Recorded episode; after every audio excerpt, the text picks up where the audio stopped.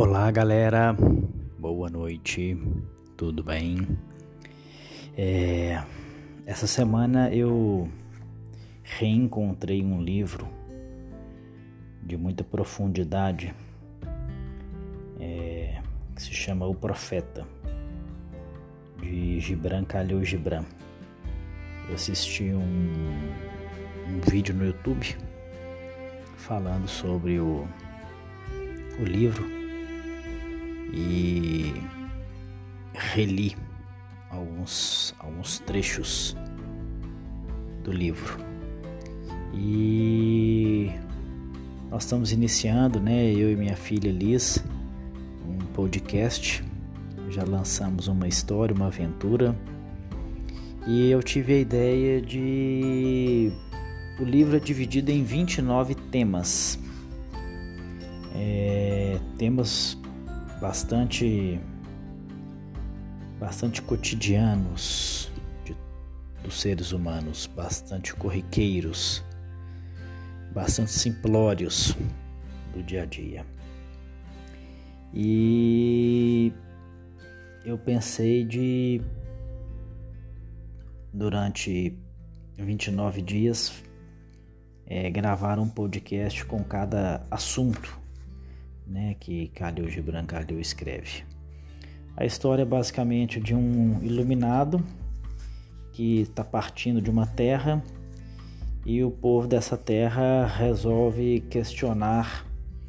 No caso, o personagem que fala é Al-Mustafa, que significa o eleito, o bem-amado. É... Falar sobre esses assuntos os assuntos que tocam a alma. Então, é, e eu pensei também por que não ler isso para as crianças, né? Por que não deixar as crianças ouvir algo é, de tamanha beleza, de tamanha profundidade, né? Talvez se as crianças é, tiverem contato com o belo e com palavras doces, palavras de amor, palavras de afeto, palavras que traduzem o belo desde novas, é, talvez possa fazer com que elas sejam seres mais iluminados. E eu pensei, então por que não ler? Talvez possa ser uma experiência interessante. Eu ainda não li para Lisoca, mas assim pretendo fazer. É, a tradução é de Mansur Shalita, que é um, um libanês também e que vive no Brasil. É, o Oriente não teve poeta que exprimisse melhor a delicadeza mística de sua alma.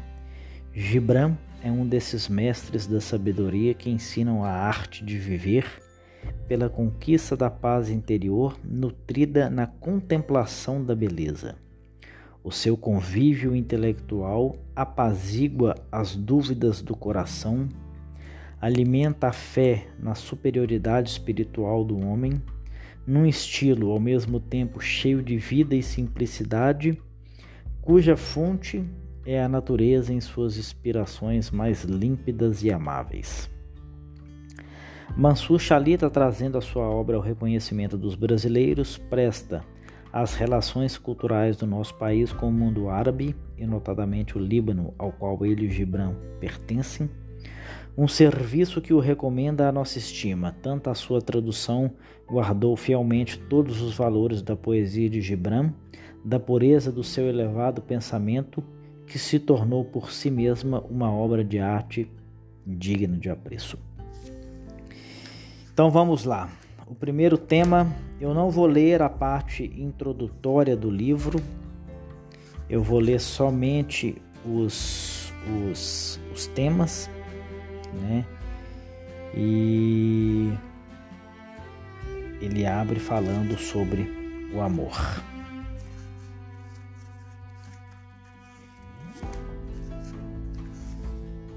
Então, Almitra disse: Fala-nos do amor. E ele ergueu a fronte e olhou para a multidão. E um silêncio caiu sobre todos. E com uma voz forte disse: Quando o amor vos chamar, segui-o. Embora seus caminhos sejam agrestes e escarpados. E quando ele vos envolver com suas asas, cedei-lhe. Embora a espada oculta na sua plumagem possa ferir-vos. E quando ele vos falar, acreditai nele. Embora sua voz possa despedaçar vossos sonhos, como o vento devasta o jardim. Pois, da mesma forma que o amor vos coroa, assim ele vos crucifica. E, da mesma forma que contribui para vosso crescimento, trabalha para a vossa poda. E da mesma forma que alcança a vossa altura e acaricia vossos ramos mais tenros que se embalam ao sol, assim também desce até vossas raízes e as sacode no seu apego à terra. Como feixes de trigo, ele vos aperta junto ao seu coração. Ele vos debulha para expor vossa nudez. Ele vos peneira para libertar-vos das palhas. Ele vos moe até a extrema brancura. Ele vos amassa até que vos torneis maleáveis. Então, ele vos leva ao fogo sagrado e vos transforma no pão místico do banquete divino. Todas essas coisas o amor operará em vós para que conheçais o segredo de vossos corações. E com esse conhecimento, vos convertais no pão místico do banquete divino. Todavia, se no vosso temor procurardes somente a paz do amor e o gozo do amor, então seria melhor para vós que cobrisseis vossa nudez e abandonasseis a ira do amor, para entrar no mundo sem estações, onde rireis, mas não todos os vossos risos, e chorareis, mas não todas as vossas lágrimas. O amor nada dá senão de si próprio e nada recebe senão de si próprio. O amor não possui nem se deixa possuir. Pois o amor basta-se a si mesmo. Quando um de vós ama, que não diga Deus está no meu coração, mas que diga antes Eu estou no coração de Deus. E não imagineis que possais dirigir o curso do amor, pois o amor, se vos achar dignos, determinará ele próprio o vosso curso. O amor não tem outro desejo senão o de atingir a sua plenitude.